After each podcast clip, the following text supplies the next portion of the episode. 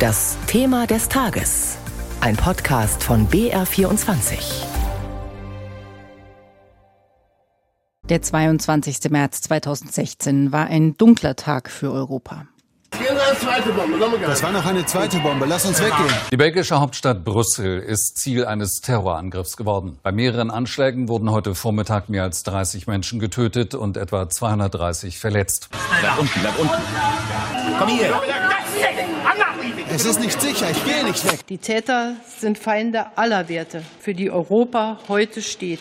Sie müssen raus. Jetzt. Sofort. Okay, okay, ich gehe ja schon. Ich spreche der belgischen Nation und den Bürgern, die leiden, meine tief empfundene Anteilnahme aus. Und da bin ich sicher nicht der Einzige in Deutschland, der so empfindet.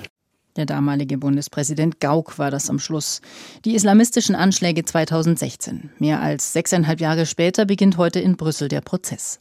Ein größeres Verfahren vor einem Schwurgericht hat es in der EU noch nicht gegeben. Angeklagt sind zehn Männer, die beteiligt gewesen sein sollen. Der bekannteste Salah Abdeslam. Er stammt aus dem Stadtteil Molenbeek, wie andere Täter. Einige kamen damals ums Leben. Holger Roman aus der BR24-Redaktion war damals ARD-Korrespondent in Brüssel wie er die Anschläge erlebt hat, wie sie Belgien verändert haben und was von dem Prozess zu erwarten ist, darüber hat Florian Haas mit ihm gesprochen. Holger, jeder von uns hat Daten, auch Ereignisse im Kopf, die er nicht so leicht vergisst. Ist der 22. März 2016 für dich so ein unvergessliches Datum? Das kann man wirklich sagen. Das war ein Einschnitt für mich im beruflichen wie im privaten. Damals, ich war relativ frisch in Brüssel als Korrespondent angekommen für die ARD und dieser 22. März 2016, der ist mit Orten verbunden, die ich kannte, an die ich mich gewöhnt hatte, der ist mit Bildern verbunden und es klingt komisch, aber ich habe das Datum immer noch in meinem Kalender stehen und jedes Jahr neu trage ich es wieder ein und denke dann so ganz kurz zurück, so eine Gedenkminute an dem Tag, was damals gewesen ist. Kannst du uns diesen Tag der Anschläge mal aus deiner Erinnerung herausschildern? Ja, für einen Korrespondenten war das sozusagen der berühmte Schreck in der Morgenstunde. Da kam die erste Eilmeldung aufs Handy. Bombenanschlag oder zumindest Explosionen am Flughafen Saventem in Brüssel. Und das war natürlich die Nachricht, auf die man nicht gewartet hatte. Das ist vielleicht falsch, aber mit der man immer rechnen musste in dieser Zeit damals, die Zeit der islamistischen Anschläge.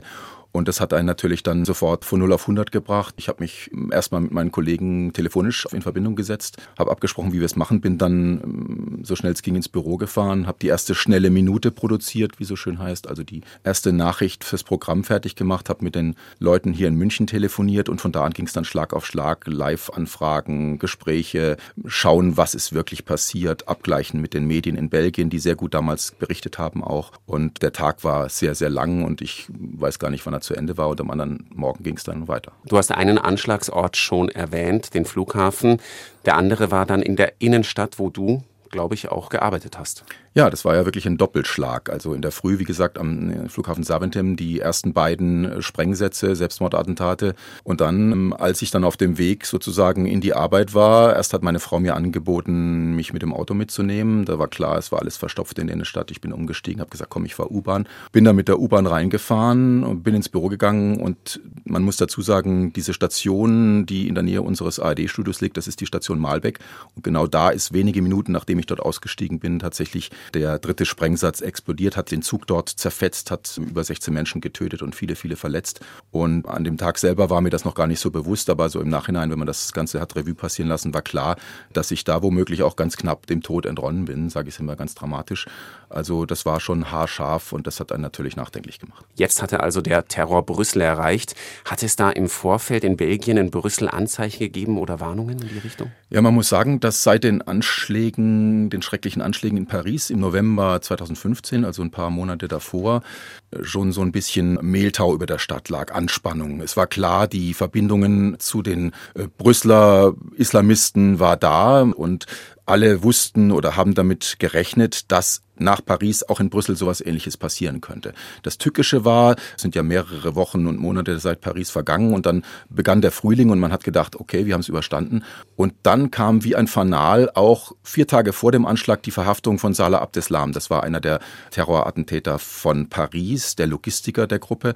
Und äh, der wurde tatsächlich in Brüssel verhaftet. Und ich kann mich noch an die Schlagzeile am Montag danach erinnern wir haben ihn, stand da groß in großen Lettern, also Triumph. Und dann, wie gesagt, ein paar Tage später die Anschläge wie eine Art Revanche. Dann ist das passiert und es passiert vor der eigenen Haustür. Sind die ersten Gedanken da zuerst bei der eigenen Sicherheit oder tatsächlich auch bei der Berichterstattung, die ja dann sehr schnell funktionieren muss und die du ja dann auch ja in den Vordergrund gerückt hast? Äh, da funktioniert man erstmal. Man äh, reagiert so ein bisschen wie ein Automat. Und äh, an die privaten Konsequenzen oder auch an die Verwandten, ganz banal gesagt, zu Hause, die Familie, die waren ja mit mir in Brüssel, denkt man eigentlich komischerweise gar nicht sofort, weil die hat man ja zu Hause gewähnt, beziehungsweise in der Schule die Kinder. Da hat man sich keine Gedanken gemacht. Und am Abend äh, hat tatsächlich meine Frau sich beklagt, ich hatte eigentlich vergessen, einfach zu sagen, ich bin okay. Also ich habe keine SMS nach Hause geschickt, wie man das ja damals dann später auch gemacht hat. Und sie wusste, Malbeck ist einer der Schauplätze der Attentate und das war natürlich ziemlich ein Schreck für sie auch natürlich. Nach den Anschlägen hat die belgische Regierung die höchste Terrorwarnstufe ausgegeben. Wie hat sich das auf deinen beruflichen, aber auch privaten Alltag ausgewirkt? Ich würde sagen, die Stadt hat ihre Unschuld verloren. Brüssel ist ein sehr schöner Ort, auch für einen Korrespondenten, auch wenn viel zu tun ist dort oder vielleicht auch weil viel zu tun ist eine wunderschöne Stadt.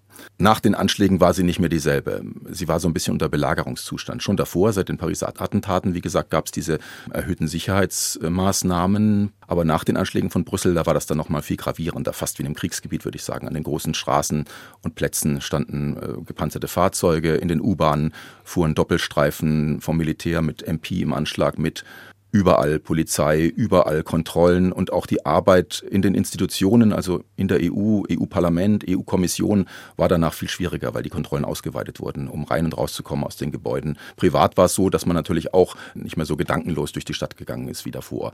Gab es nach den Anschlägen auch eine fremdenfeindliche Stimmung oder solche Tendenzen in Brüssel, in Belgien? Würde ich zunächst mal nicht sagen, spontan. Natürlich hat man danach sein Augenmerk auf dieses Molenbeek gerichtet, aber man war mehr geschockt und traurig über das Attentat. Man hat jetzt nicht die Mitbürger ausländischer Herkunft angefeindet oder so. Man, es war eher ein großer Zusammenschluss, ein großer Schulterschluss. Tous ensemble ist der Spruch, den die Menschen damals geprägt haben, also alle zusammen. Das sagt man auch bei der Nationalmannschaft im Übrigen als Anfeuerungsruf.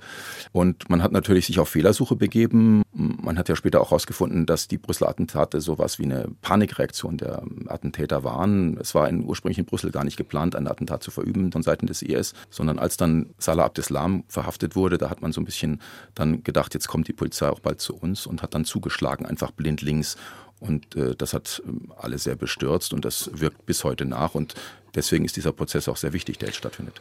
Dass es nun fast 1000 Zivilkläger geben wird, ist das auch ein Zeichen, wie sehr diese Anschläge die Stadt, das Land noch immer bewegen? Das glaube ich sicher. Dieser Marathonprozess, der wird für Monate, wenn nicht Jahre, das Land prägen. Eine Riesengeschichte. Man hat dafür extra das ehemalige NATO Gebäude, das ehemalige Hauptquartier, etwas außerhalb Richtung Flughafen von Brüssel hergenommen, hat das völlig umgebaut für viele Millionen Euro, um da dieses große Verfahren stattfinden zu lassen. Du hast gesagt, 1000 Nebenkläger ungefähr, alle werden zu Wort kommen.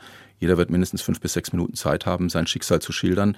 Es gibt bis heute Hunderte von Menschen, die damals traumatisiert wurden und die auch so ein bisschen zwischendurch vom belgischen Staat vergessen wurden, die sich bis heute beklagen, dass sie noch keine Entschädigung bekommen haben und die heute noch ähm, unter diesen Ereignissen leiden, ganz zu schweigen von den Angehörigen der 32 Opfer. Und wenn jetzt dieser Prozess dort stattfindet, dann ist das, glaube ich, ein, ein wichtiger Meilenstein auf dem Weg der Bewältigung, weil es erstmal darum geht, klarzumachen und nachzuvollziehen, warum warum haben diese äh, Attentäter zugeschlagen, was waren die Hintergründe und auf der anderen Seite für die Opfer und für ihre Angehörigen sowas wie Gerechtigkeit auch zu erreichen und damit abschließen zu können. Und von daher glaube ich, ist das für das Land und für die Stadt sehr wichtig. Unser BR24-Kollege Holger Roman, der 2016 die Anschläge in Brüssel miterlebt hat.